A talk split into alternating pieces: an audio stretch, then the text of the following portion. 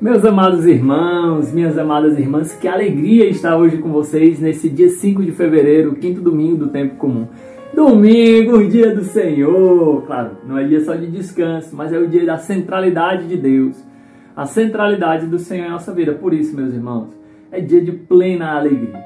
Vamos invocar a presença do Divino Espírito Santo para guiar bem a nossa palavra encarnada. Vinde Espírito Santo e enchei os corações dos vossos fiéis e acendei neles o fogo do vosso amor. Enviai, Senhor, o vosso Espírito, e tudo será criado, e renovareis a face da terra. Oremos. Ó Deus, que instruíste os corações dos vossos fiéis com a luz do Espírito Santo, fazei com que apreciemos retamente todas as coisas, segundo o mesmo Espírito, e gozemos sempre de suas consolações. Por Jesus Cristo, Senhor nosso. Amém. Meus irmãos, Diácono Deusmar Andrade, mais uma vez com vocês no Palavra Encarnada. Se você quiser, abra aí seu Evangelho. Se encontra, hoje o Evangelho é muito importante para nós, viu? Se encontra em Mateus, capítulo 5, dos versículos 13 em seguintes. O Senhor esteja convosco, Ele está no meio de nós. Proclamação do Evangelho de Jesus Cristo segundo Mateus. Glória a vós, Senhor. Naquele tempo, Jesus disse aos seus discípulos: Vós sois o sal da terra. Ora, se o sal se torna insosso, com que salgaremos? Ele não servirá para mais nada, a não ser ser jogado fora e ser pisado pelos homens. Vós sois a luz do mundo. Não pode ficar escondida uma cidade construída sobre um monte. Ninguém acende uma lâmpada e coloca debaixo de uma vasilha, mas sim num candeeiro. Ora, onde brilha para todos o que estão na casa assim brilhe vossa luz diante dos homens, para que vejam as vossas boas obras e louvem o vosso Pai que está no céu. Que está no céu. Palavra da salvação, glória a vós, Senhor. Meus irmãos, que evangelho simples, mas ao mesmo tempo profundo. Dispensa até muitas explicações. Jesus ele é muito claro. Nós precisamos ser o que? Sal e luz. Sal porque o sal tem a propriedade, em primeiro lugar, de dar sabor, de preservar, né? Então nós também temos que ser na sociedade como esse sal, a dar sabor na sociedade. Interessante. O sal, mesmo em pouca quantidade, ele dá sabor. Os santos que vivem na nossa sociedade não são a maioria.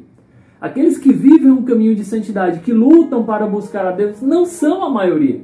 Mas esses são os que dão sabor à terra. Lembremos, por exemplo, da carta de Ogneto, se não me engano, entre o século 2 e 3, agora não lembro exatamente a data, uma carta que a gente não sabe ao certo quem é o autor, mas escrevendo para um, um, uma pessoa importante, ele fala: os cristãos são como a alma no corpo. Eles se vestem como todo mundo se veste, eles andam como todo mundo anda, frequentam os lugares públicos como todo mundo, mas eles são como a alma no corpo. Sem a alma, o corpo morre. Do mesmo modo, a nossa sociedade sem os cristãos pereceria. Lembremos, isso foi escrito numa época de perseguição, numa época que a igreja não era a maioria, mas aquele autor sagrado tinha a noção de que assim como o sal é pouco e dar gosto os cristãos na sociedade, mesmo não sendo a maioria, eles dão gosto à sociedade. A nossa vida, meus irmãos, também deve ser como o sal. Nos ambientes onde nós andarmos, nós devemos dar sabor ali trazer alegria e paz, né? Madre Teresa de Calcutá, Santa Madre Teresa de Calcutá, né? Um abraço aí pro Dudu, cuja padroeira é Madre Teresa.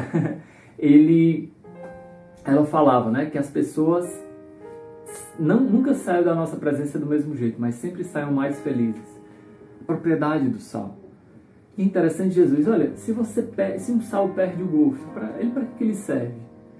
Claro que Jesus não nos ama, Deus não nos ama por aquilo que nós fazemos. Não é simplesmente por algo que nós fazemos, mas algo que nós somos. É por isso que ele diz: Vós sois o sal da terra. Vós sois a luz do mundo. Vocês são.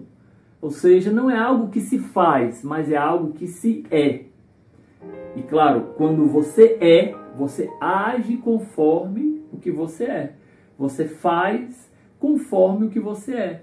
Por isso, ser luz para nós não é algo que nós fazemos. Encontrar com Jesus abandonado não é algo que nós fazemos numa pauta, um, um, um, um momento, determinado momento do nosso dia. Não. É aquilo que nós somos. É o carisma que age em nós. E, portanto, nós agimos conforme esse carisma. Nós procuramos Jesus abandonado porque queremos ter os mesmos sentimentos do ressuscitado, que vai ao encontro do abandonado. Interessante. Vós sois a luz do mundo e ninguém pode esconder a luz. E aqui uma das coisas que é muito forte no nosso carisma, a luz ela é missionária.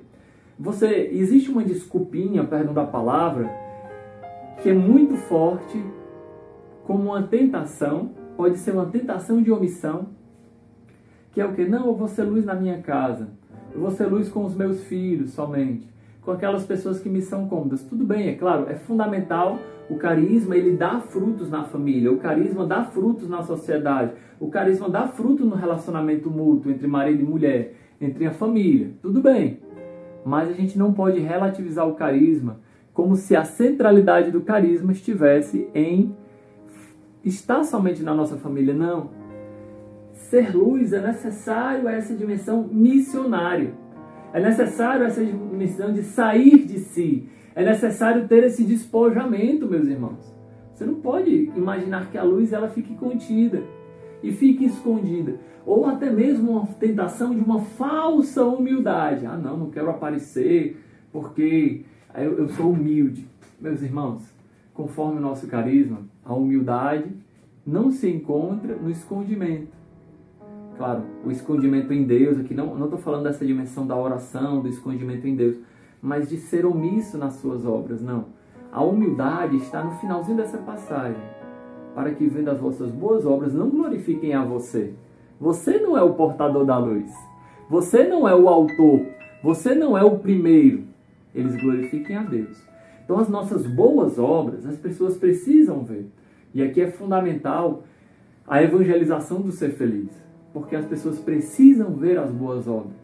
Não por nós, não para que o lume seja bem considerado pela sociedade, pela igreja, por todos os segmentos. Não, não é, essa não é a questão, você me entende? É para que elas vejam as boas obras e glorifiquem ao Pai que está nos céus.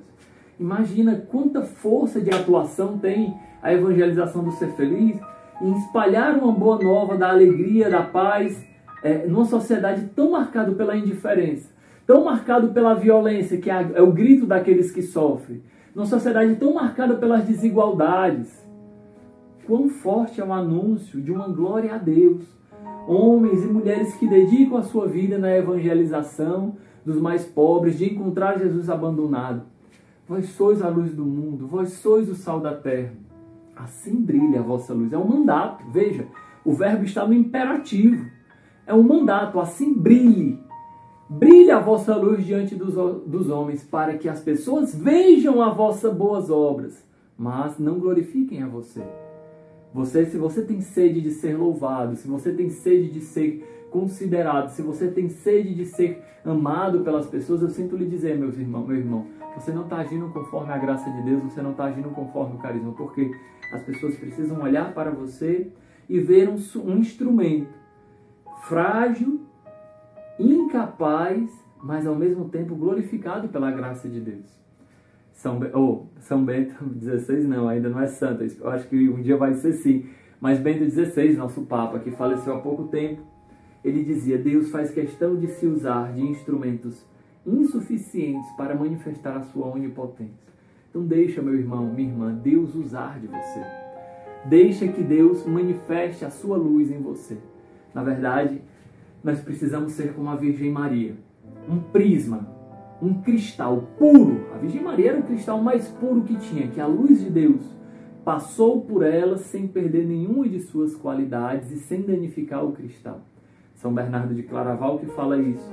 Jesus, pela encarnação do Verbo, é como uma luz a passar por um cristal, que passando não danifica o cristal, porque a Virgem Maria não perdeu a sua virgindade na encarnação do Verbo, ela, ela é virgem antes do parto, durante o parto e após o parto, como a igreja professa. E Jesus não perdeu as suas qualidades, ou seja, não foi maculado pelo pecado da humanidade. É sendo Deus encarnado, assume a humanidade menos no pecado. Nós precisamos ser como a Virgem Maria. Precisamos ser como esse cristal, onde a graça de Deus passa e resplandece. Em diversas cores, que são a multiplicidade dos dons que Deus concede à sua igreja. Meus irmãos, que belo. Que Deus nos conceda a graça de sermos mais firmes e mais fiéis na vocação. Louvado seja nosso Senhor Jesus Cristo, para sempre seja louvado. Senhor esteja convosco, Ele está no meio de nós. Pela intercessão da Santíssima Virgem Maria, repouse sobre vocês, sobre sua família, a bênção de Deus Todo-Poderoso, Pai, Filho e Espírito Santo. Amém. Fiquem em paz, meus irmãos.